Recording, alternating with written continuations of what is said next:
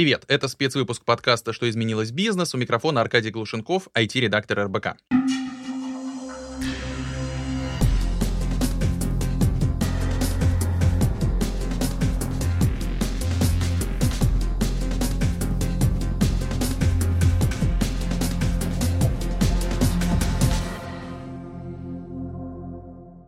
Статистика кибератак 2020 года не радует. Согласно отчету Risk-Based Security, количество зарегистрированных угроз выросло на 141% по сравнению с прошлым годом, и бизнес по-прежнему главная мишень хакеров.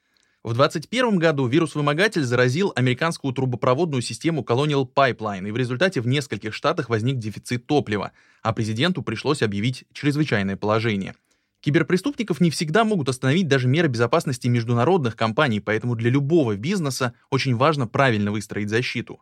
И с переходом на удаленку ситуация усложнилась. Сотрудник остается с техникой, по сути, один на один, без присмотра администраторов, множества систем, которые защищают его внутри периметра организации. Тем самым периметр защиты размывается, и сотрудники становятся более уязвимыми.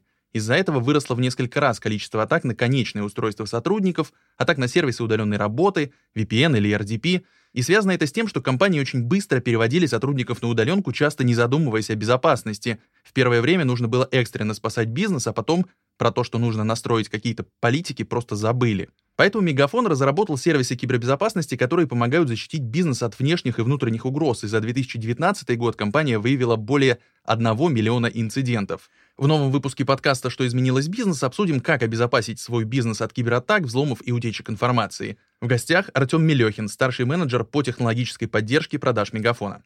Артем, привет. Привет.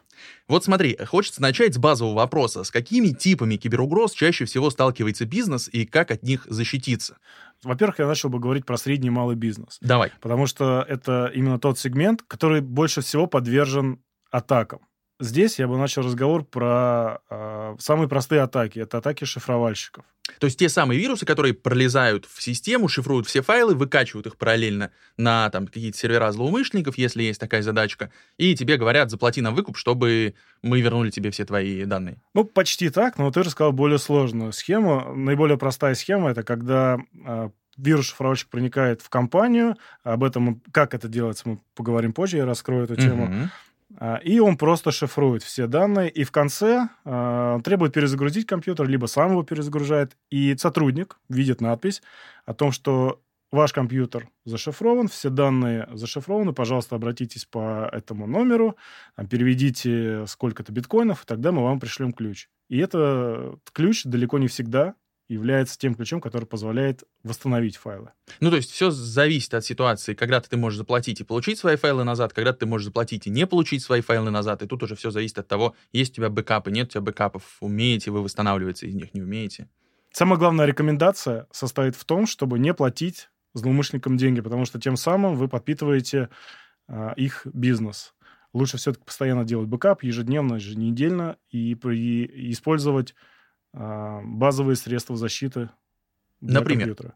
Например, это тот же самый антивирус, который э, сейчас уже нету просто антивирусов. Сейчас э, все антивирусы это гораздо больше, чем просто э, проверка файлов по сигнатурам, да, извините, что я так... Ну, что, что, что, что ты имеешь в виду? Что это значит по сигнатурам? Просто типа сравнение Да, это сравнение, да, сравнение одного файла э, с базой э, зараженных файлов. Сигнатура — это уникальный отпечаток файла, который там, высчитывается математическим путем.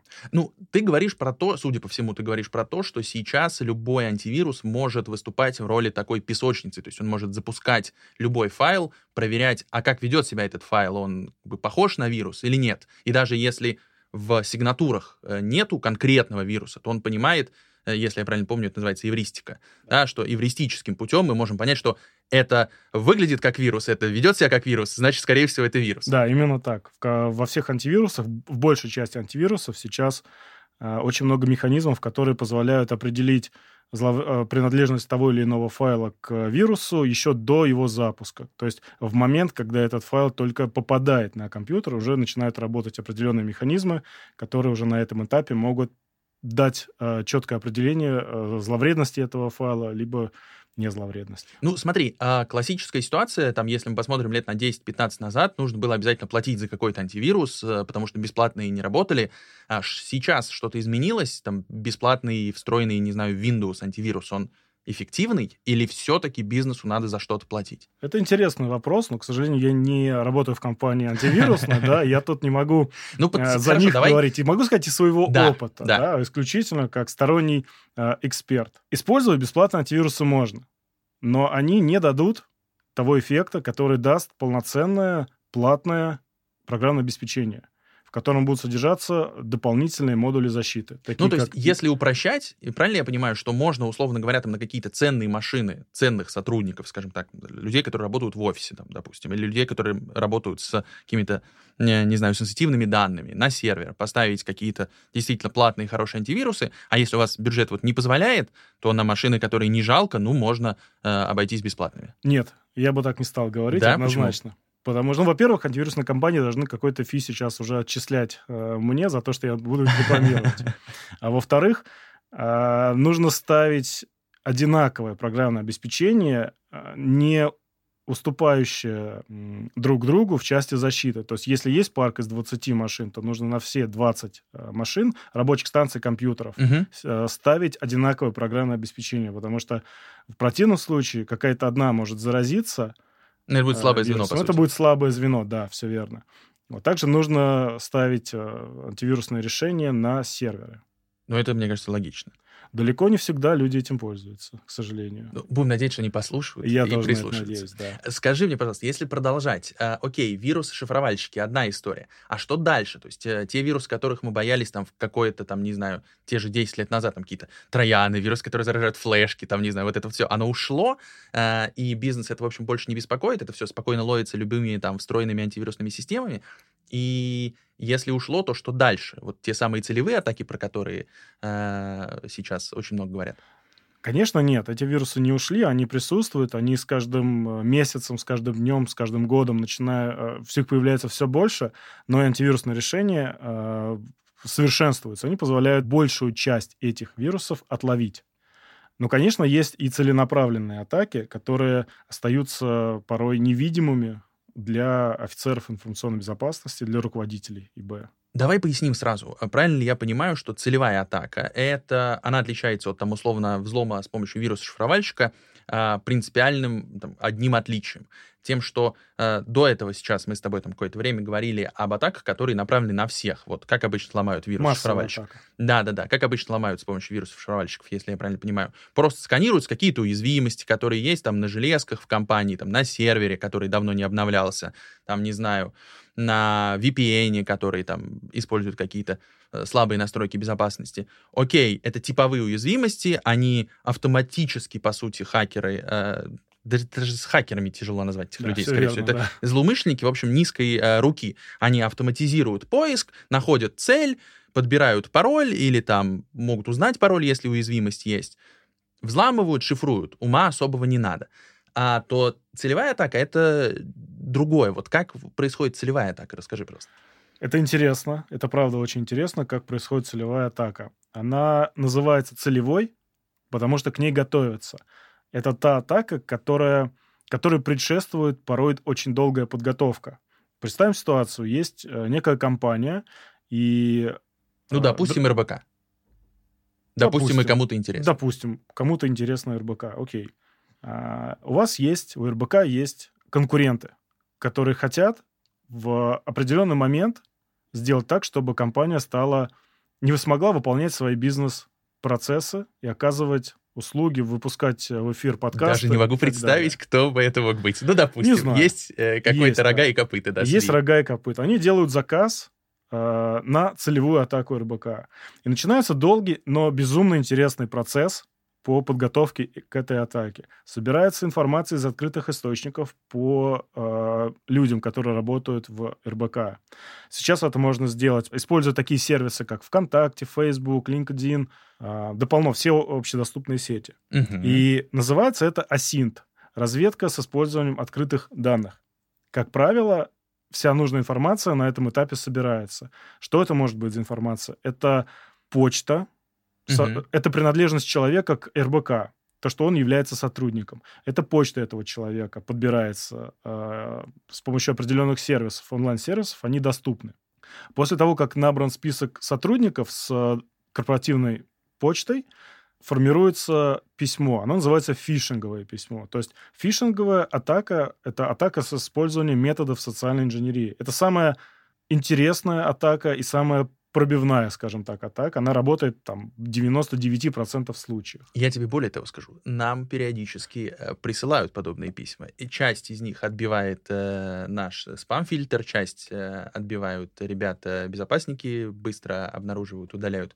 Но несколько лет назад вот был случай, когда они писали, типа, ребята, вы могли получить эту рассылку, если вдруг вы перешли, обязательно сообщите нам, смените пароль и все остальное. Если вы не перешли, вы молодец, э, все хорошо. А что было по ссылочке? Слушай, э, я сразу ударил это письмо, потому что я, ну, даже не помню, э, я понял, что это фишинг достаточно быстро, но там было что-то, что очень плохо сверстанное, очень плохо сделанное, понятно, что совсем не профессиональное, что-то вроде «Ваша почта была взломана, перейдите, смените пароль». Я такой, ну, да, конечно, спасибо большое, мне еще работу работать, э, отдыхайте, вот. Да, это фишинговое письмо, и, скорее всего, это было...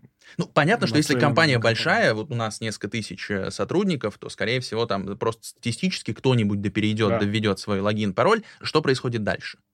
А дальше все очень просто. А дальше собирается это логин-пароль, он где-то фиксируется у злоумышленника. И есть несколько вариантов развития событий. Первое. А, у вас же есть корпоративная почта. Она доступна извне.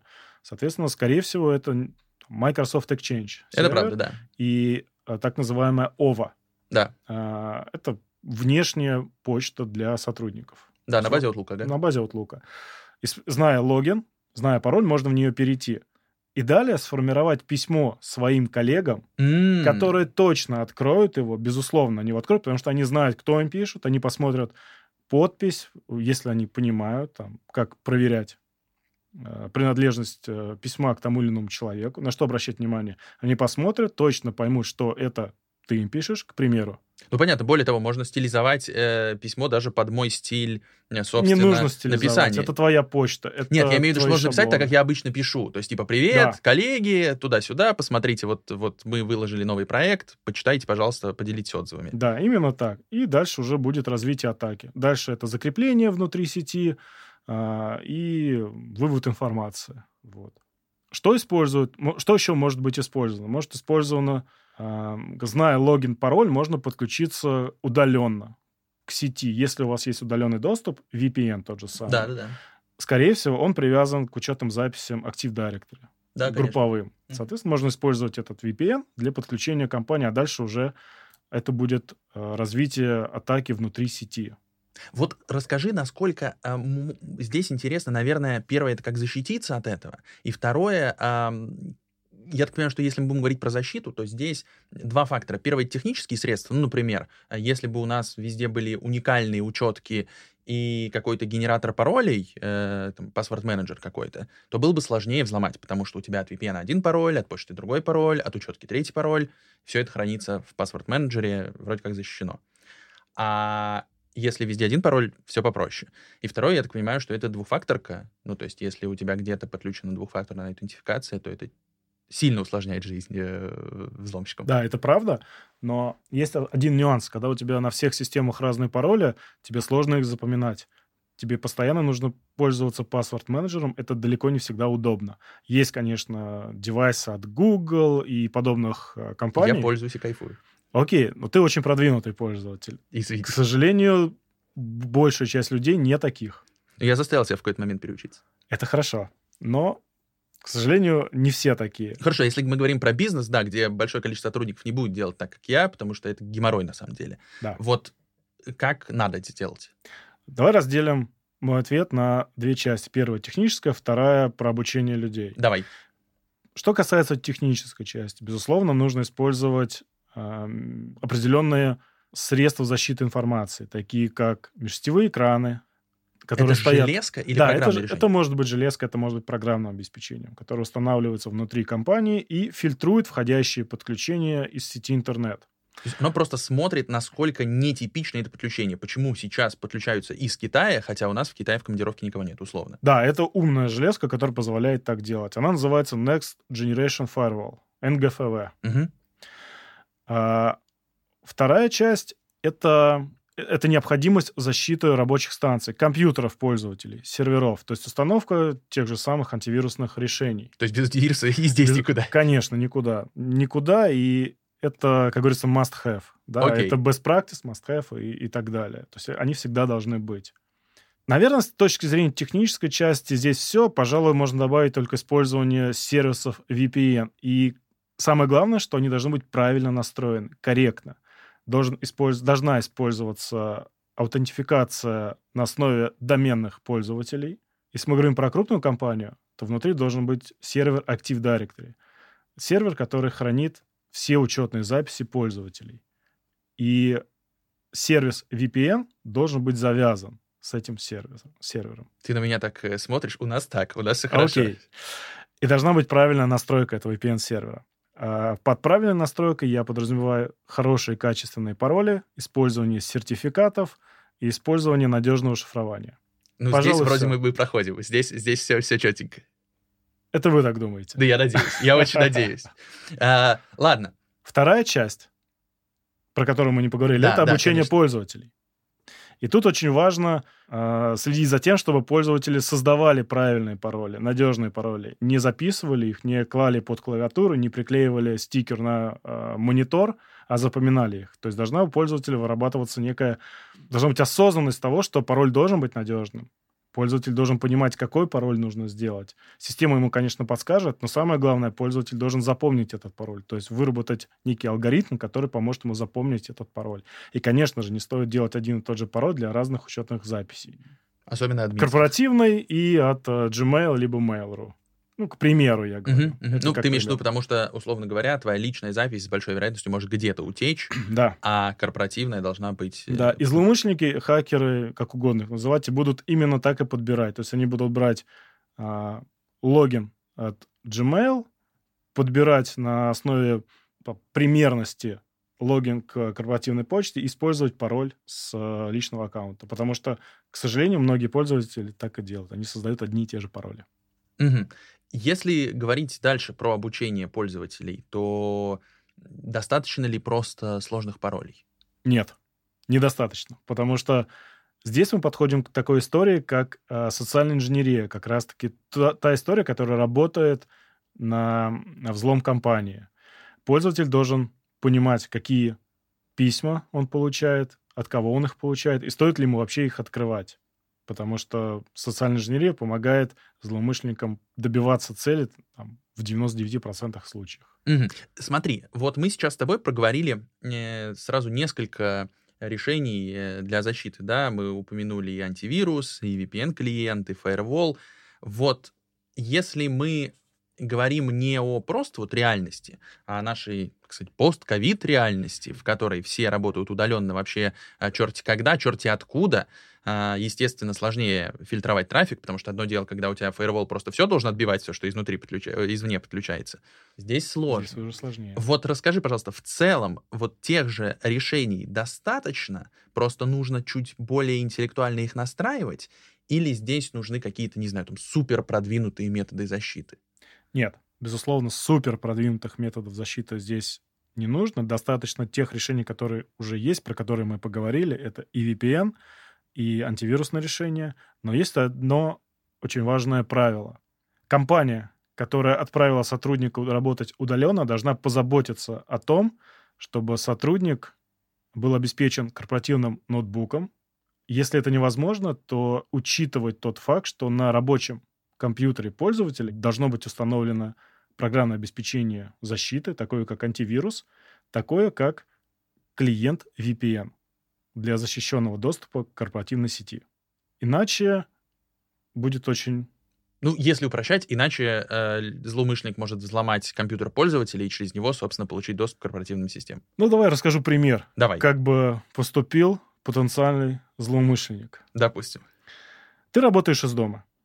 Uh, у тебя есть твой личный компьютер, у тебя есть роутер Wi-Fi, uh, ты живешь в многоэтажном доме. Все твой так. сосед, нечистый на руку человек, либо просто студент, который хочет э, позабавиться, посмотреть, uh, что происходит в сети, посмотрел пару обучающих видео, как работать с там, специальными программами, такими как Metasploit, Kali Linux, и хочет поупражняться.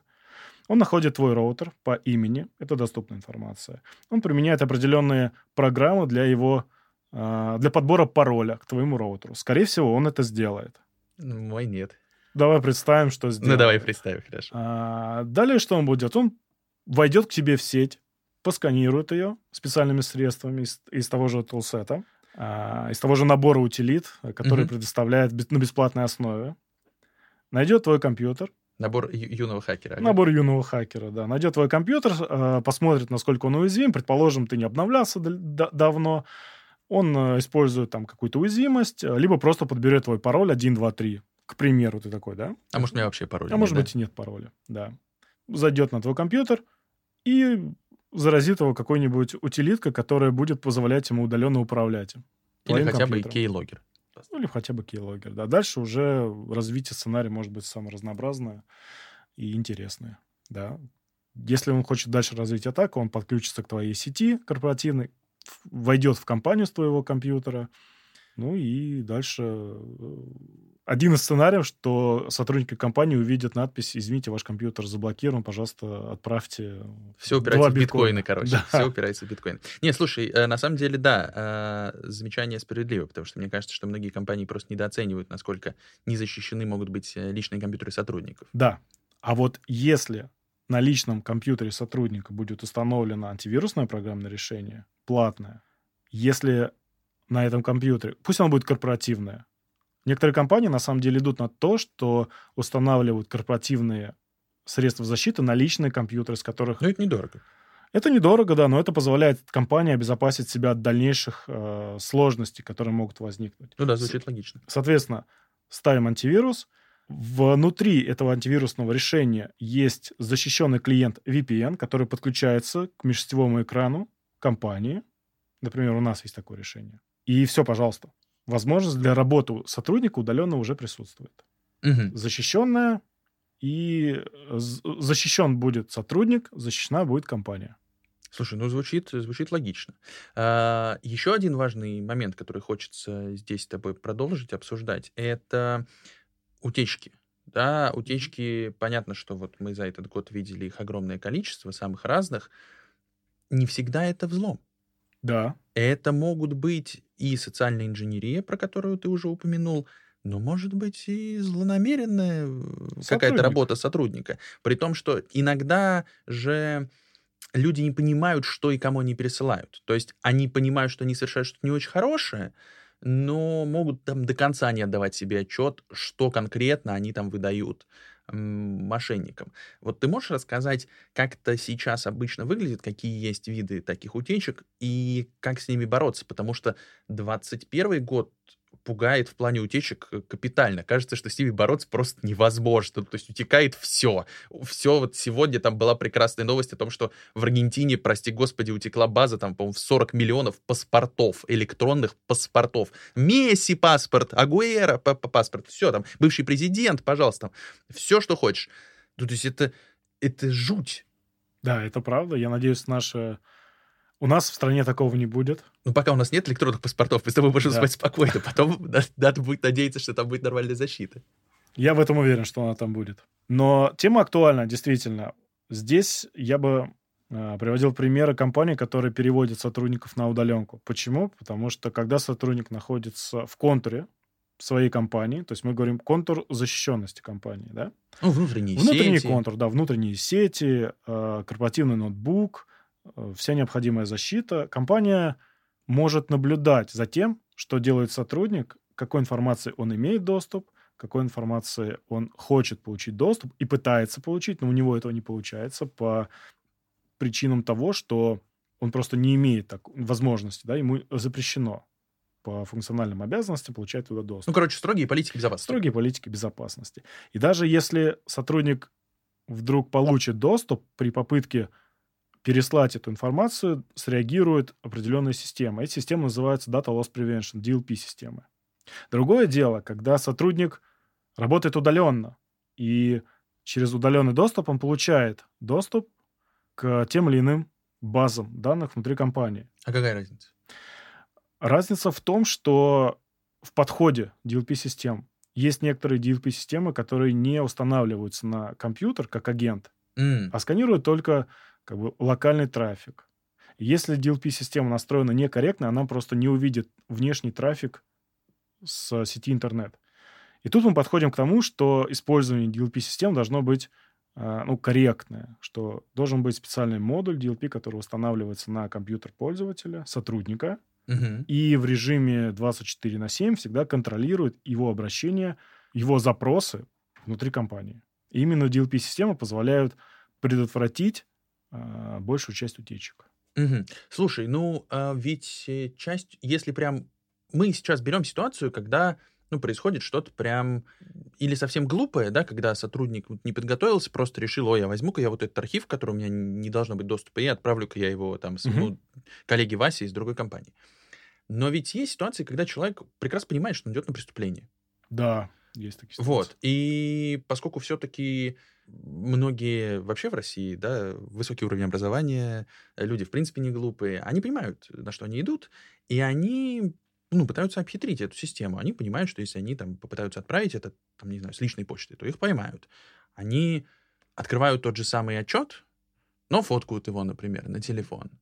Хотят отправить с телефона как-то. Ну, в общем, обходных путей, мне кажется, всегда можно найти. Мы даже, наверное, лучше их здесь не рассказывать, потому что это, в общем, не очень правильно. Сейчас мы тут научим людей, как данные из компании вытаскивать. Но, тем не менее, вот в этой ситуации есть ли DLP-системы, которые могут защитить? И если не защитить, то вот как DLP-систему сделать частью системы безопасности? Потому что одно же дело, ну не знаю, вот у тебя там сотрудник, который увольняется, хочет выкачать э, или как-то сохранить себе базу клиентов компании. Мне кажется, супер распространенный кейс. И уйти с ней, и устроиться на новое место, сказав, вы знаете, у меня там 500 горячих, значит, эм, лидов. Я сейчас вам тут такое устрою, ух, напродаем.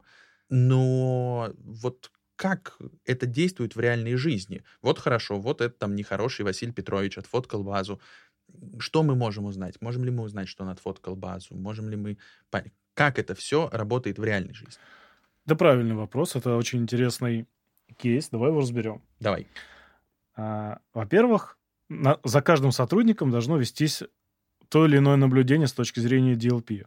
То есть э, должны работать базовые политики. Ну, Базовые, в смысле, они э, не базовые с точки зрения настройки DLP, а базовые для компании. И тут сотрудник, допустим, приносит заявление на увольнение. И сразу же должны использоваться усиленные политики наблюдения за этим человеком. Запись экрана, кейлогер и так далее, и так далее. Чтобы четко понимать тот момент, когда он попытается, даже попытается сделать запрещенное действие с данными, которыми он имеет, к которым он имеет доступ. Я так понимаю, что если компания достаточно сообразительная, то также можно поступать с сотрудниками, не знаю, которых мы по какой-то причине депримировали. Они плохо работали, мы лишили их премии, но дальше мы понимаем, что если мы лишили их премии, они могут э, затаить недоброе и сказать, ах так, вот там сейчас мы вам навтыкаем гвоздей. То есть также мы можем Да. поднять уровень наблюдений. Да, все верно. Но что можно использовать дополнительно? Ты привел очень интересный пример, когда сотрудник открывает отчет, открывает базу и пытается ее сфотографировать телефоном. Мгм. Компания не может заставить сотрудника установить э, решение класса Mobile Device Management на свой личный телефон и запретить ему, допустим, пользоваться камерой. Ну да, предположим, что это ну, личный. Это, это личный телефон, это его личное право. Можно обойти это, а, принести, принести там другой телефон. Но есть возможность установить в офисе камеры видеонаблюдения Которые будут следить, которые будут да. следить за сотрудниками, и администратор ИБ всегда сможет увидеть факт того, что сотрудник а, сфотографировал там, ту или иную базу. Далее в процессе расследования сопоставить два этих факта, момент кражи базы, момент передачи базы, и посмотреть э, камеры видеонаблюдения, и уже собрать доказательную базу. То есть DLP в этом случае будет выступать в роли а, помощника в расследовании инцидента. А, ну то есть если упрощать, то хорошо, мы подозреваем, что этот сотрудник мог э, вытащить нашу базу, мы поднимаем все логи DLP, мы поднимаем записи камер, видим, что скорее всего так и произошло, и там, не знаю, идем просто вот к компании, в в который ушел этот человек, и говорим, слушайте, коллеги, мы работаем на одном рынке, мы работаем уже много лет, вот э, Василий Иванович, который к вам пришел, это нехороший Василий Иванович. Вы, пожалуйста, его к себе не берите, посмотрите, вот вам доказательства, а, он так от нас ушел, а вот глядишь, и от вас уйдет, и вашу базу заберет. Нехороший человек, наверное, с ним работать не надо. Можно так поступить, да. А можно собрать доказательную базу и пойти уже в правоохранительные органы и зафиксировать факт кражи. И дальше уже будет э, разбирательство уголовное. Насколько часто в твоей практике какие-то доказательства удалось, удавалось собирать с помощью DLP, которые приводили, ну, хотя бы к угрозе возбуждения дел. То есть это прям серьезная база, ее рассматривают потом или говорят, ой, да это вы там что-то насобирали, не знаю. Нет, это, это действительно серьезно, в практике это есть. На каждом а, пилотном проекте э, нашей DLP-системы мы видим факт, именно факт кражи информации. Причем э, этот факт подтверждают э, администраторы и офицеры информационной безопасности, и даже владельцы компании. Ну, когда... слушай, то есть вы часто ловите прям за руку? Каждый раз. То есть Каждый не, раз. не бывает проекта, где мы не увидели бы факт кражи информации. Обалдеть. Да, это так действительно часто, так. Так часто люди хотят вытащить что-то? Да, конечно. А, это может быть кража. На самом деле этих факторов очень много, и некоторые компании просто не задумываются об этом. Слушай, очень интересный инсайт.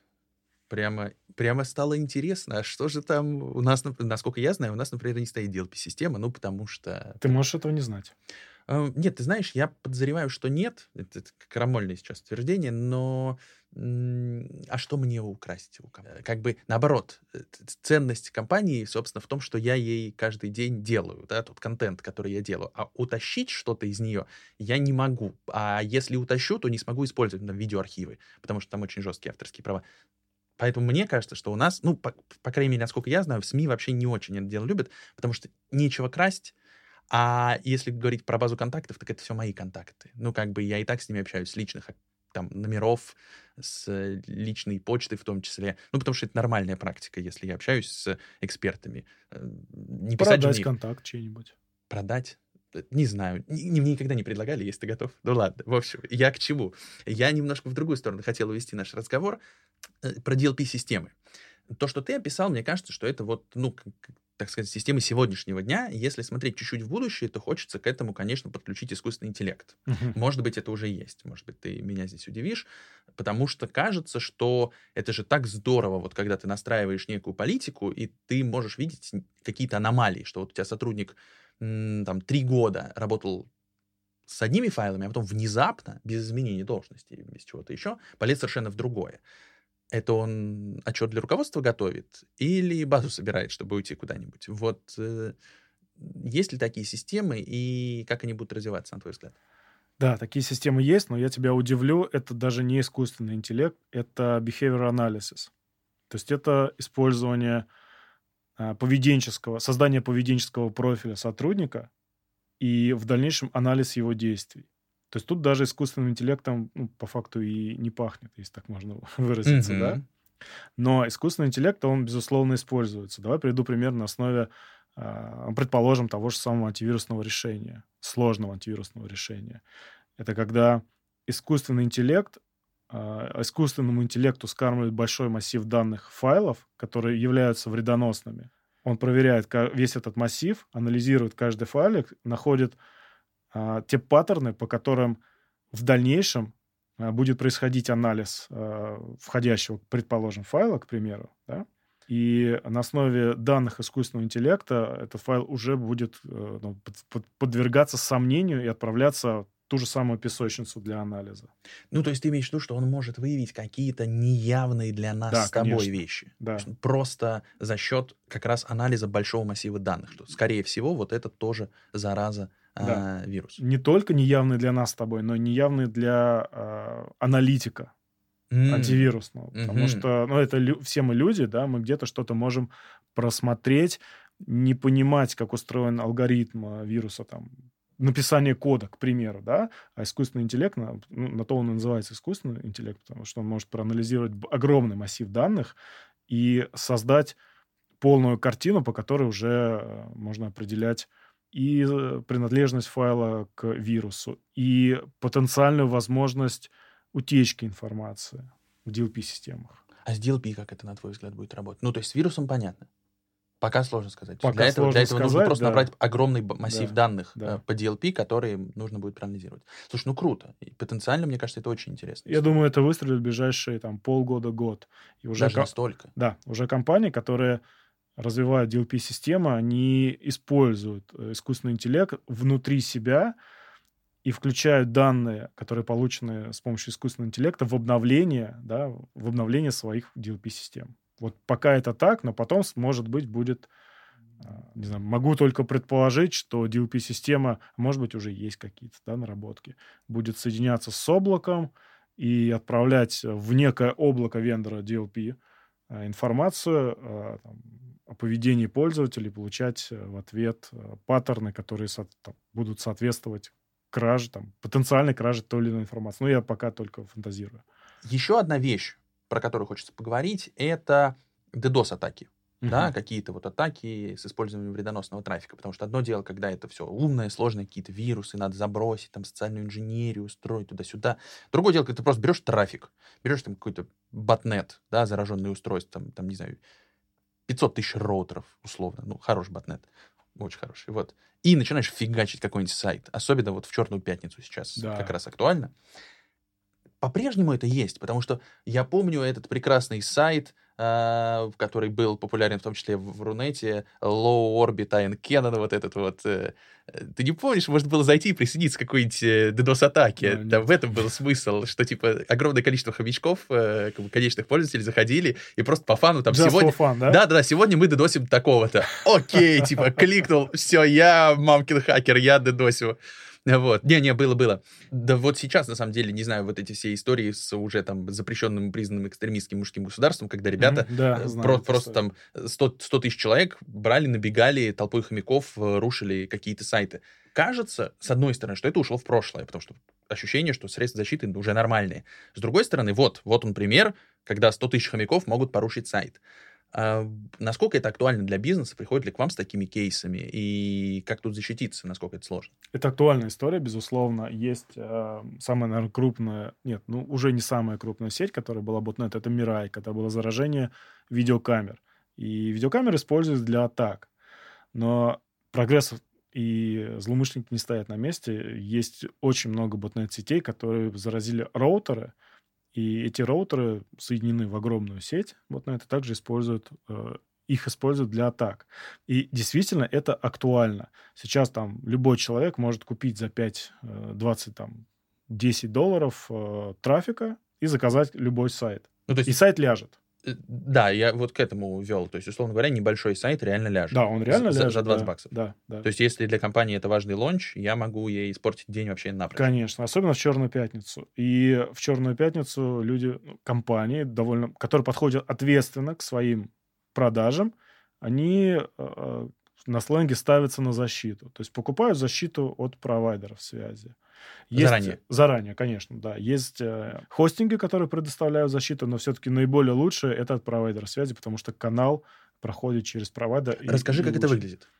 Все очень просто. У провайдера связи установлено оборудование, физическое оборудование на своих каналах, которое постоянно осуществляет фильтрацию трафика. И э, в тот момент, когда клиент э, говорит о том, что я хочу подключить защиту DDoS, а, происходит переключение в DNS записи. Короче, весь трафик направляется через Весь провайдера. трафик направляется через провайдера, да, не будем в сложные технические моменты Ага. уходить. Весь трафик направляется через провайдера и тем самым защищает сайт. И это действительно работает. Ну, то есть и провайдер разбирает, вот этот трафик плохой, мы его никуда не пустим, а вот этот хороший, это там баб Маша хочет себе швабру купить, пусть идет и покупает. Ну, образно так, да. Но есть и сложные атаки, DDoS-атаки. Это атаки, направленные, ну, давайте немножко в технику угу- Ну, давай углубимся. Чуть-чуть, да, самый малый. Давай. А, Это атаки на седьмом уровне, то есть направленные на приложение, именно на сайт. То есть эти атаки эмулируют действия пользователя и там, допустим, много раз кликают по какой-нибудь там кнопочке, либо всем кнопочкам. Я образно говорю. Мгм. И это же тоже атака. И она способна положить сайт.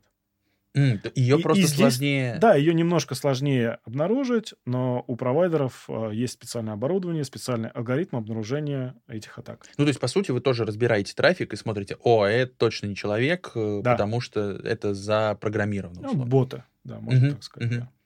И на самом-то деле, если мы уж коснулись защиты от DDoS-атак, здесь я бы также упомянул защиту э, именно сайта от атак, направленных на приложение этого сайта.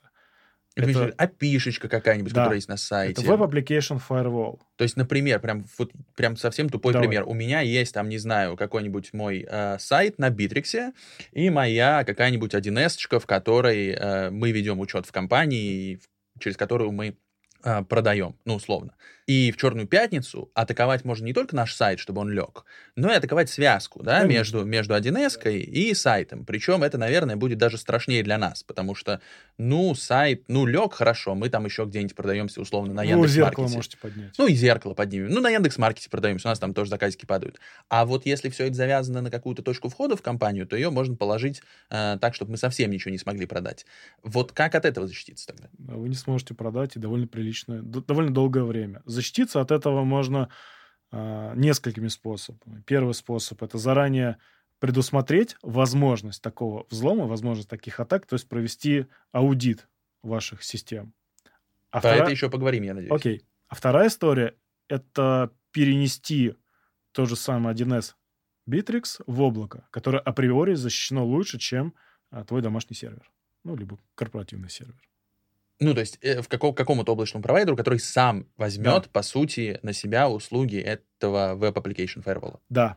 И будет осуществлять защиту твоих систем, в том числе и по API. Потому что мне кажется, что есть облачные провайдеры, не будем их называть, которые, в общем, наплевать на это дело. Ты там у них хостишься, но они не защищают тебя Конечно. ничем. Но э, ты должен сам быть более ответственным и спросить, а у вас есть такая защита? Если есть, давайте я вас куплю на какое-то время, пожалуйста, сделайте мне ее. М, слушай, круто. А вообще, если вдруг вот такая ситуация произошла, там, не знаю, Черная пятница, меня атакуют, э, и у меня там база в облаке лежит, насколько быстро такие штуки, как WAF, поднимаются, вот это Web Application Firewall? ВАП, ВАП готов. Э, А, то есть в один клик, по сути. Ну, практически да, но нужно некоторое время, конечно, для того, чтобы э, развернуть защиту. Потому но это можно сделать довольно-таки быстро, да. Это обнадеживает. Но лучше об этом позаботиться заранее. Не, ну это понятно. Это, ну, просто мне кажется, что это же классический кейс в ИБ, когда все прибегают, когда уже что-то произошло. А, да, но если что-то произошло, такой маленький секрет, в- поднимается копия сайта, клон, восстанавливается работоспособность, и в первую очередь делается защита от DDoS-атак. Дальше уже будет некоторое время, когда есть больше возможностей для защиты сайта, потому что Web Application Firewall требует перенастройки DNS-записи, то есть там определенных... Ну, понятно, пока да, и они должны обновиться, это пройдет время. То есть Мгм. тут все-таки... Давай продолжим про аудит и про пентест. Давай. Это уже прям такая, кажется, что это серьезная штука. По крайней мере, мне кажется, что она интересна только крупным компаниям, у которых есть что скрасть. А вот малому бизнесу неинтересно. Возможно, среднему интересно. Вот расскажи, прав ли я? Э, Давай начнем вообще с, с того, что такое аудит и пентест. И для кого это интересно. Потому что мне кажется, что это очень дорого, что это очень сложно, что это прям к тебе приходят прям настоящие хакеры, просто белые, а не черные, и тебя прям ломают полностью. Ты отчасти прав, но пинтест и аудит защищенности — это возможность... а, ну, Давай, пинтест — это возможность проверить а, свою компанию, свои ресурсы а, на вероятность воздействия там, внешних хакеров. То есть действительно приходят белые хакеры и пытаются получить доступ всеми возможными способами. Аудит защищенности — это когда собираются все возможные а, вектора атак, проводится разбор каждой из, каждого из векторов и находятся точки входа. То есть по, во все возможно. Если пинтест это, грубо говоря, там, первая, вторая удачная, и мы уже проникли за периметр, все, на этом останавливается работа, то аудит защищенности это когда собираются вообще все возможные вектора атак и проводится их полноценный анализ. Для кого это нужно? Э, Тут ты ошибаешься. Это нужно, на мой взгляд, и из практики могу сказать, что нужно практически всем компаниям, начиная от малых, заканчивая крупными. Там, малый, средний, крупный бизнес. А вопрос только в том, что насколько владельцы компаний могут осознать, что, что они могут быть подвержены атакам, и как правило, они не понимают ценность этой услуги. То есть в, это, в этом случае следует задать только один вопрос. А что будет с моей компанией, с моим бизнесом, если в течение одного дня, двух дней я не смогу продавать свои услуги, свои сервисы? Сколько я потеряю денег? И, как правило, затраты на пинтест, анализ там, защищенности своей компании, они в десятки раз ниже, чем те потери, которые будут у компании. Есть, Слушай, есть отчеты, которые это показывают. Мне кажется, что вот для малого бизнеса есть компании, Давай пример которые... приведем, любой. Ну, ну, не знаю, ну вот компания, которая там занимается каким-то небольшим производством. Ну, ивент-агентство. Давай? И, ну, ивент-агентство ну, или заводик. можно сорвать. Да, лучше заводик. Давай заводик. Давай заводик. А, допустим, это заводик, который перерабатывает жир. Жир. Давай, пере... пусть перерабатывает жир завод. Пусть жир. Пусть. Хорошо. Окей. К нему ежедневно свозятся канистры, цистерны с жиром, и он их как-то перерабатывает, утилизирует. Во что-нибудь полезное. Окей. Во что-нибудь в мыло, допустим. Например. Да, там, не знаю, пусть что-то делает. Да. он зарабатывает деньги. Ну, надеюсь. Из практики, ну, на мой взгляд, это в день ну, несколько сот тысяч рублей. Ну да. Там средний заводик, как бы. Да? Иначе не было бы смысла. Ну, конечно.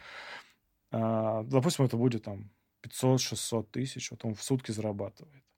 Предположим, есть такая ситуация, когда есть удаленный администратор этого заводика, инфор- информационная система, да, офисная система этого заводика. Он открыл себе РДП-порт, порт удаленного доступа, и он имеет удаленный доступ к этому заводику. И он не позаботился о том, что пароль у него надежный.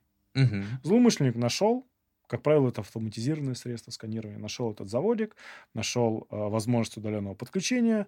Подключился. Подключился и сделал так, что все компьютеры выключились, либо заразились вирусом-шифровальщиком. К примеру. И бизнес встал.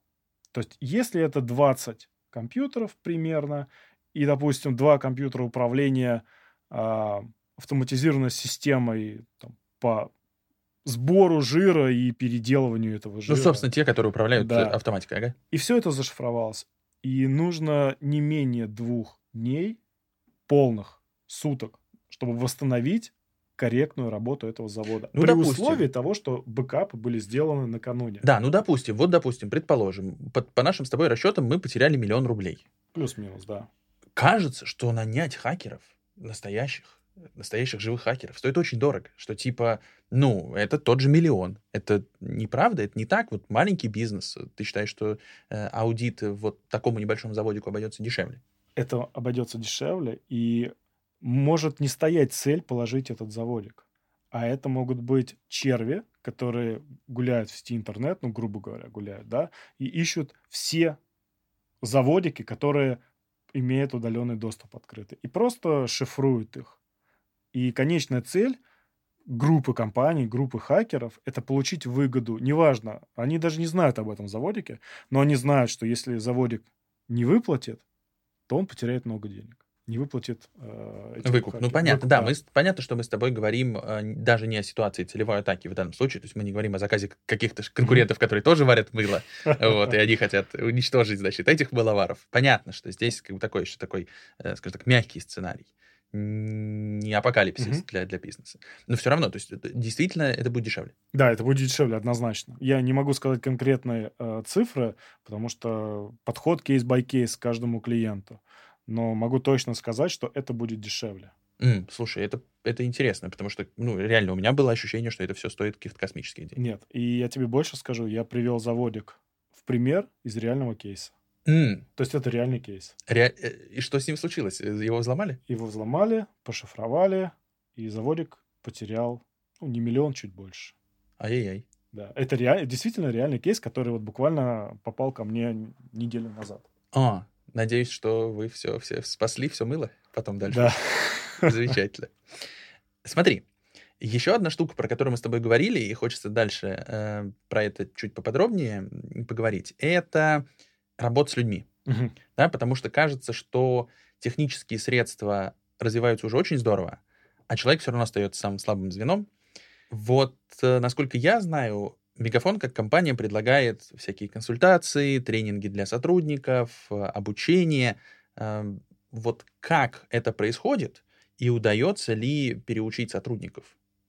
Это правильный вопрос, да, он очень интересный. А, у нас есть платформа обучения, так называемая Security Awareness, которая как раз-таки направлена на то, чтобы учить сотрудников компаний.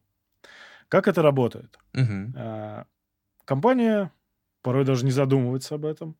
Мы приходим в ту или иную компанию, рассказываем про риски, которые могут быть для компании, если сотрудник откроет то или иное фишинговое письмо, сделает слабый пароль. А часто вам говорят, слушайте, докажите, и вы прям берете и высылаете какую-нибудь фишинговую рассылку по нескольким сотрудникам, и они оставляют свои логин, пароли, вы там можете реально через там, полчаса показать, да, вот, вот ваши сотрудники, вот они оставили все. Такое тоже может быть, да, и несколько кейсов есть. Но мы проводили целенаправленную фишинговую атаку на компании.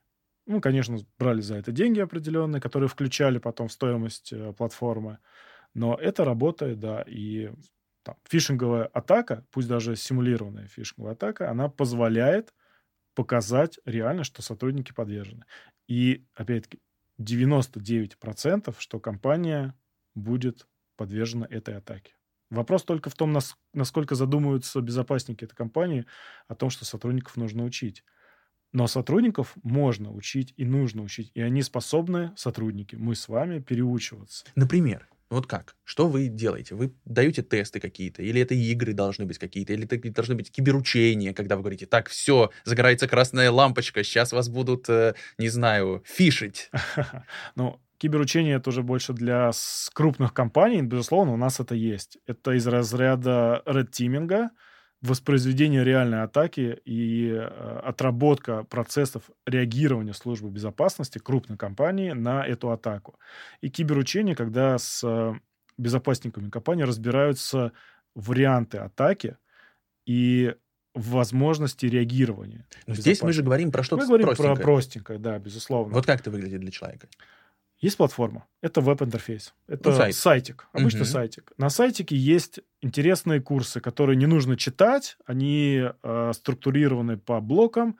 Э, информация доступная, простая. К примеру, что вопрос? Что будет, если вы откро... Что может быть, если э, там, злоумышленник, там, хакер подберет пароль к вашей корпоративной учетной записи? И дальше есть описание того, а что же будет. Ну, Да. тестики такие. Тестики уже потом. Сначала дается теория, что может быть, как этому противостоять и как сделать пароль. То есть даются конкретные алгоритмы создания пароля. А, дальше идет тест. А, какой пароль наиболее надежный? Как вы будете сохранять свой пароль? Будете ли вы его записывать куда-то? Либо вы будете использовать там, алгоритм для создания пароля э, такого, чтобы вы запомнили. Слушай, а не скучно? Ну, вот этот главный вопрос, который у меня возникает. Нет, не скучно, потому что... ну, Прям народ кликает. прям народ кликает, да, проходит обучение. Но тут важно заинтересованность службы безопасности, что, во-первых, служба безопасности будет видеть, кто из сотрудников начал проходить тест, какой а, процент прохождения, кто вообще не проходит. И дальше должна быть некая внутренняя мотивация. Ну, то есть, К примеру, Ну, давай, давай, да. очень просто. А, В конце года, то есть платформа запускается в начале года, а в конце года, к примеру, а, подводятся итоги. Самый лучший пользователь, то есть тот, который прошел все курсы, ответил на все вопросы, получает там, 3, 5, 10 дней дополнительного отпуска. По-моему, неплохая мотивация. Я с удовольствием радует. прошел и пошел бы в отпуск. Вообще То кайфанул есть бы. тем самым компания подталкивает сотрудника на то, чтобы он учился, обучался и обучал своих коллег, подсказывал. Да? Может быть, найден некий тим-лид, который будет следить за своими коллегами. Слушай, кстати, а, хорошая практика, мне кажется. Да, это хорошая практика, и она реально используется. К примеру, ты ушел за кофе, не заблокировал свой компьютер.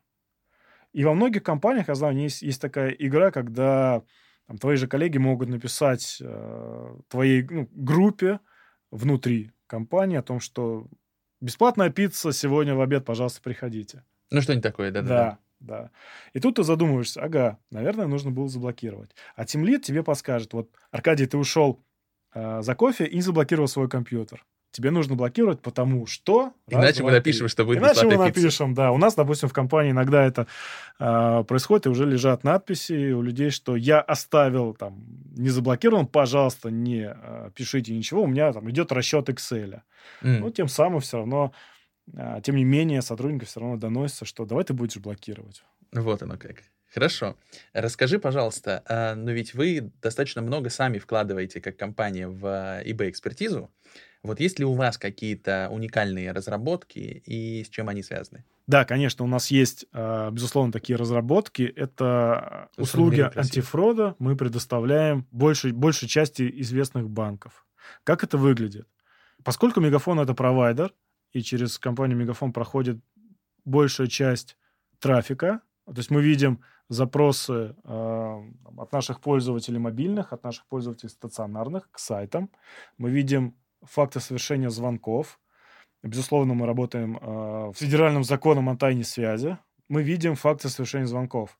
Какую услугу мы предоставляем банкам? Сейчас я сформулирую, как это работает, чтобы это было очень, очень просто и понятно.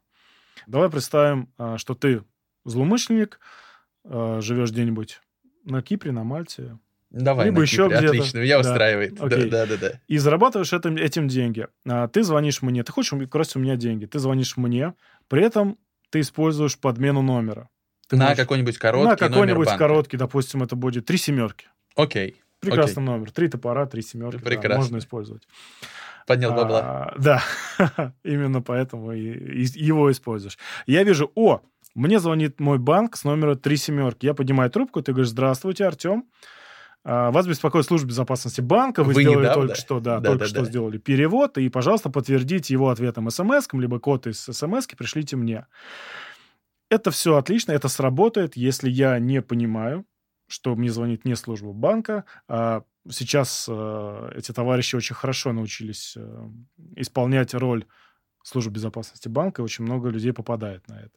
Но это не будет работать абсолютно, если банк который, у которого номер три семерки, использует защиту антифрод от компании Мегафон.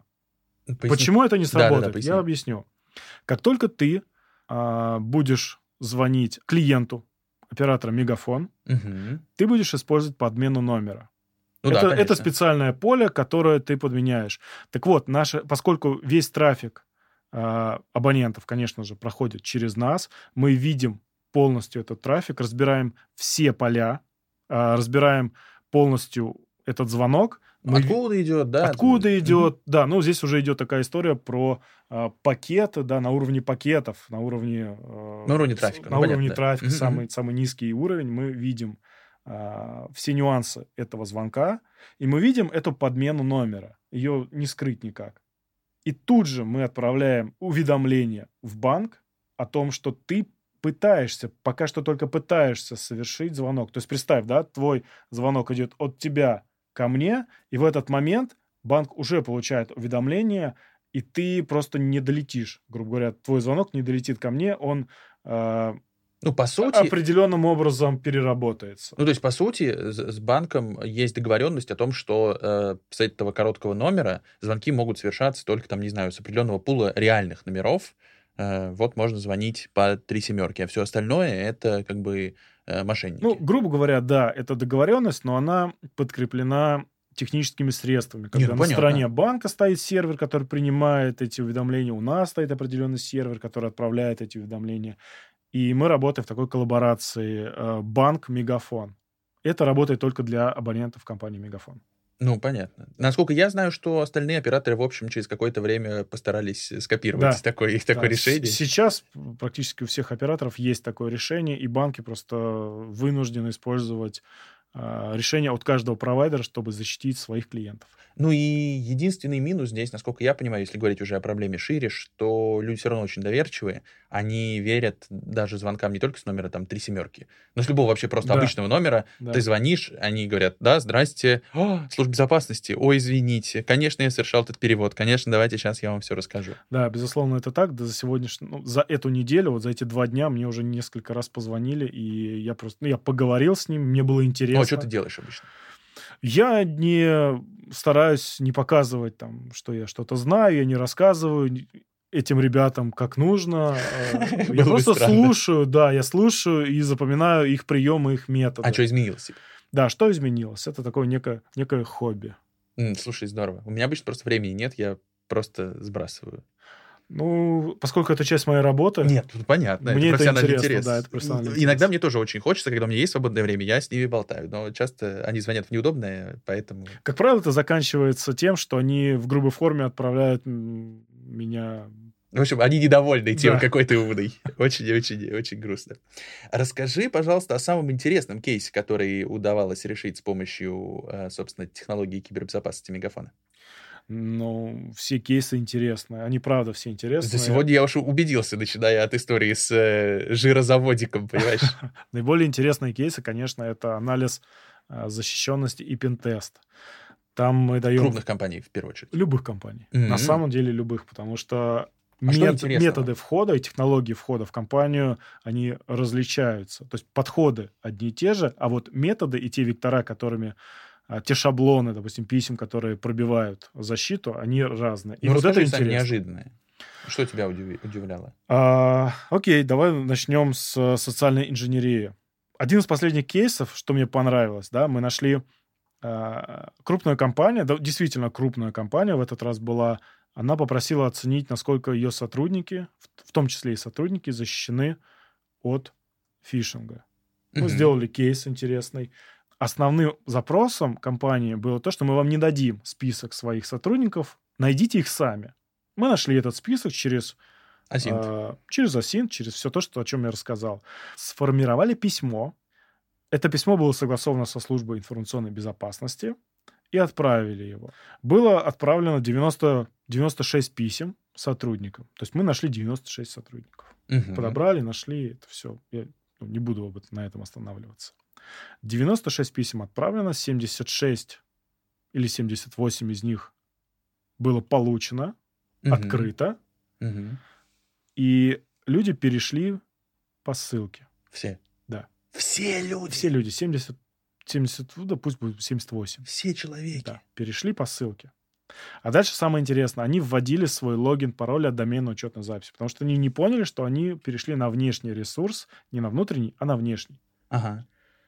Шесть из них отправили письмо в техподдержку о том, что они вводят логин-пароль, и у них ничего не происходит. То есть ты понимаешь, да, человек Да, перешел конечно. по левой ссылке, пытается ввести, у него ничего не происходит, он пишет в службу поддержки, почему я перехожу по тому ресурсу, который мне прислали.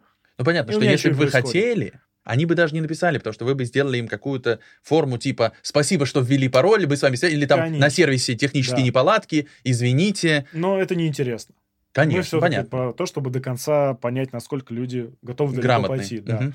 Так вот, шесть из них, э, шесть людей вводили не менее восьми раз свой логин, пароль. Какие упорные, ты Да, посмотри. действительно это так. В итоге были подобраны э, учетные записи, были найдены они, да, они их сами вводили. Часть учетных записей мы подобрали из, э, Списка из- сотрудников. из списка сотрудников, из файла Active Directory, да. То есть, Мгм. ну, цель была достигнута. Мы прошли через периметр. Не верило руководство, ну, в смысле, руководство? Да, информ- руководство не могло поверить в то, что столько много сотрудников подвержены. Еще один очень интересный кейс, когда сотрудникам компании мы проводили фишинговую рассылку, и мы прислали шаблон в виде госуслуг. То есть представь ситуацию. Ты на свою корпоративную почту получаешь письмо о том, что ты нарушил правила ПДД, тебе пришел штраф на госуслугах. Да, я бы сразу удалил. Ну, люди переходили. Ну, то есть они даже не задумывались о том, что на корпоративную почту может прийти такое письмо. Конечно же, в случае госуслуг мы никаким образом не фиксировали логины и пароли. Мы фиксировали факт перехода Поверить, и, не поверить. и попытку ввода. М, Ну, окей. потому что это такая sensitive история, да, все-таки это госуслуги. Ну, понятно, да. Еще один интересным, ну, последний, да, кейс а, был, когда мы через уязвимость 2012 года, которая висит на периметре компании, проникли через периметр и добрались до платежной системы компании. То есть мы видели транзакции, которые совершает компания в банк, могли вклиниваться в эти транзакции и переводить суммы денег. э, Злоумышленник, давай так. Офигеть. Злоумышленник мог переводить деньги э, на другие корсчета. Ну, ребята просто 10 лет не обновлялись. Да. Классно. То есть вот эти три Хорошо кейса, работают. это довольно интересно. Слушай, ну круто, круто. Насколько не- ну, неожиданностями это все становится для э, руководства или для... Как правило, да. Они не ожидают, что они настолько уязвимы. Потому что изначально, когда проводятся а, первые встречи, компания говорит, ну ладно, ну покажите, насколько вы там что-то можете. Но после отчета, который предоставляется по результатам, они, конечно, немножко а, озадачены теми событиями, которые произошли, и самым правильным является перестройка системы безопасности и а, обновление, если мы говорим про веб-ресурс, который подвержен уязвимости, обновление этого веб-ресурса и уже повторная, повторная проверка. Такое тоже у нас бывает очень часто. И уже после повторной проверки они понимают, что они более-менее защищены. Но, тем не менее, из рекомендаций это работа с сотрудниками. Слушай, ну мне кажется, что если говорить про вот подобные проверки, аудиты, они же, наверное, главная польза в том, что меняется мышление руководства, меняется мышление безопасников в компании, потому что одно дело, когда ты ходишь и думаешь, так все же хорошо. Тебе показали, что все нехорошо, причем как бы никогда нельзя расслабляться. Да, это правда, но, к сожалению, владельцы компаний больше за деньги. И тут нужно показать на реальном примере, что окей, генеральный директор, ты за деньги, ты беспокоишься, чтобы твоя компания зарабатывала деньги, так давай сделаем э, это вместе, не позволим злоумышленникам... Так, чтобы она их хотя бы не э, теряла, да? Да, так, что, сделать так, чтобы она их не теряла, да. И моя любимая тема, давай поговорим о том, что нас ждет. Вот кажется, что, с одной стороны, угроз все больше. В этом году, там, по-моему, рекордное количество zero day уязвимостей, да, то есть уязвимостей, о которых не было известно до этого разработчикам, да, то есть которые стали известны хакерам раньше, чем разработчикам, а, появилось. И с одной стороны, это вроде как пугает, это вроде как плохо. А с другой, получается, что, может быть, мы эффективнее стали находить атаки. То есть раньше эти хакеры, которые пользуются Zero сидели бы в сетях годами а ты их не видел и не знал, что они воспользовались этим зеродеем для того, чтобы войти. А теперь умеем анализировать лучше, ну не вы, а ты, вот, и твои коллеги. Вот ты как оцениваешь ту ситуацию, которая сейчас есть, как бы все становится лучше, все становится хуже, и куда все идет вообще? Это очень интересная тема. Я связываю большее количество обнаружений Zero Day уязвимости с использованием искусственного интеллекта. То есть, на мой взгляд, просто лучше так. стали анализировать. Просто лучше стали анализировать, и появились э, новые методики анализа. А дальше давай раскроем тему, что нас ждет. Я бы разделил, я бы выделил три направления. Давай. Первое — это ну, из-за нашей из-за особенностей всего мира, да, ковидной особенности, то есть, скорее всего, будет переход частичный, либо полный опять переход на удаленку сотрудников. Большей популярностью будут пользоваться атаки на удаленных сотрудников. То, о чем мы с тобой говорили, это атаки на VPN-соединение, на RDP-соединение. И, и на конечные устройства. Да. Угу. Первое. Второе — это атаки на IoT-устройства. О, любимая тема. Да, поскольку мы гигантскими шагами шагаем в эпоху использования IOT, подключение IoT-устройств к домашним сетям, использование в IoT-устройствах сим-карт а, и так далее, я все-таки вангую, если так можно сказать, предвижу то, что атаки на IoT-устройства будут больше, массивнее, и здесь нужно позаботиться о защите этих устройств. Я обожаю эту шутку. Ты, наверное, слышал 300 тысяч раз про то, что буква «Б» в слове IoT — это безопасность. Или S, если в английском варианте, да, типа S, S in IoT is for security. Да. Следующая история — это использование... Но ты считаешь, что можно их защитить? Я считаю, что можно защитить, э, безусловно. Просто к этому нужно прикладывать усилия и правильно построить инфраструктуру, в которой находятся IoT-устройства. Ну, Защитить их можно. Здесь, как говорится, поживем увидим. Да. Просто... Хочется, хочется верить, что ты прав, а не я. ну, посмотрим. Сейчас мало людей беспокоятся защитой IoT-устройств. Как правило, разработчики не беспокоятся, они сделали устройство умный Умная лампочка. Умная лампочка. Ну, давай, нет, ну, с умной лампочкой уже намного проще, да. Еще даже три года назад были проекты, перед тем, как выводить умные лампочки в паблик, да, их анализировали. И действительно проверяли, насколько можно взломать умную лампочку. Хорошо, а с чем сложнее? Предположим, сделали умный... Чайник. Чайник-термос, да, который... Э, новая модель. Так вот, разработчики, как правило, не беспокоятся о безопасности. Работает и хорошо, выполняет свою функциональную обязанность, и хорошо. А дальше уже там, это то IoT-устройство, которое подключается в сеть интернет, порой напрямую в интернет. с открытыми доступами, с, с паролями вшитыми в это устройство, и дальше дело техники, только его поломать э, и начать заразить тем же самым ботнетом. Ну да, чтобы чайники потом взламывали сайты. Да. Классно. ну, почему нет, это очень интересно. Я предвижу, что все больше атак будет с шифровальщиками. То есть это Слушай, прям... Кажется, что их и так, так дофига. Ты думаешь, что будет еще Я больше? думаю, еще больше будет, да. Связано это с тем, что будут появляться... Ну, давай так, разберем. Шифровальщик — это лишь возможность получить выкуп. То есть то, с помощью чего получат выкуп. Но ты упомянул про Zero Day уязвимости, про эксплойты к этим Zero Day уязвимостям. Ведь шифровальщик — это лишь нагрузка. А как ты его закинешь? Это уже другое дело. Как ты его закинешь, э, это использование уязвимости. То есть найденная неизвестная уязвимость, которую используют для, как точку входа Мгм. в компанию.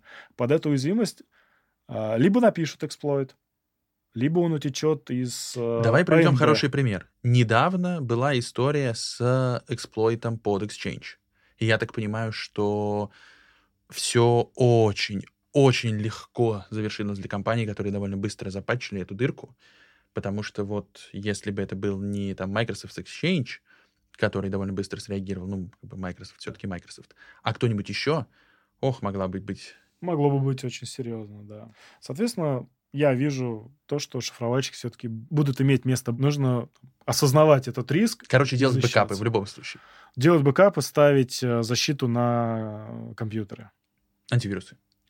Ну, это уже гораздо Мы больше, с, тоб- чем мы с- антивирус. мы с тобой начали с антивирусов и приходим в итоге к антивирусу, по да, сути. да, потому что защититься от этого по-другому нельзя. Слушай, спасибо тебе большое. Было очень интересно. Мне кажется, что главный вывод, который стоит сделать из нашего с тобой разговора, это то, что, с одной стороны, как бы это смешно не выглядело, нельзя пренебрегать базовыми правилами цифровой гигиены, а второй момент, который мне кажется очень важным для любой компании, что каждый сотрудник, он вообще-то несет ответственность за свои данные, за данные коллег, потому что лет 10 назад был распространен вот этот классический подход, типа, ну, я скачал, а если я что-то не так скачал, это проблема типа айтишников. Нет, это твоя проблема тоже. И, слушай, я правильно понимаю, что потихонечку же подобные тесты, они вводятся и при найме сотрудников. То есть э, Да. компания хочет оценить, насколько вообще, э, ну так, идиота или не идиота она нанимает. Это- Есть? Это хорошая практика, да, когда, допустим, главный бухгалтер при приеме на работу э, главного бухгалтера проверяется не только его понимание там, бухгалтерии, понимание того, как он работает в системах, но еще и дается тест по информационной безопасности. Это можно сделать с использованием платформы. И в случае, если бухгалтер провалит этот тест, есть смысл задуматься о том, что не будет ли бухгалтер вот этим слабым звеном, которое откроет Ну, а, понятно, дебет, с, счет, дебет с откроет- кредитом он сведет, да, Да. а потом через него выведут все, что А захочешь. потом будет, да, возможно, разные атаки, в том числе и атака на эту компанию, на маленькую, либо атака на более крупную компанию, чем под, подрядчиком которой является маленькая компания. Слушай, Таких я примеров очень очень, много. я очень надеюсь, что потихонечку усилия, в том числе Мегафона по обучению сотрудников э, цифровой грамотности, дадут результат, потому что я тот человек, к которому постоянно прибегают коллеги и говорят, слушай, у нас сломалось, почини мне, пожалуйста. Техподдержка не отвечает, сделай ты. Я постоянно от этого страдаю, очень надеюсь, что в том числе вашими усилиями ситуация в России улучшится. Я очень искренне. Ну, остается только надеяться. Спасибо тебе большое, было очень интересно. Спасибо. Ну, а я напоминаю, что вы можете слушать наш подкаст на всех платформах. Это и Apple, и Яндекс, и где только не.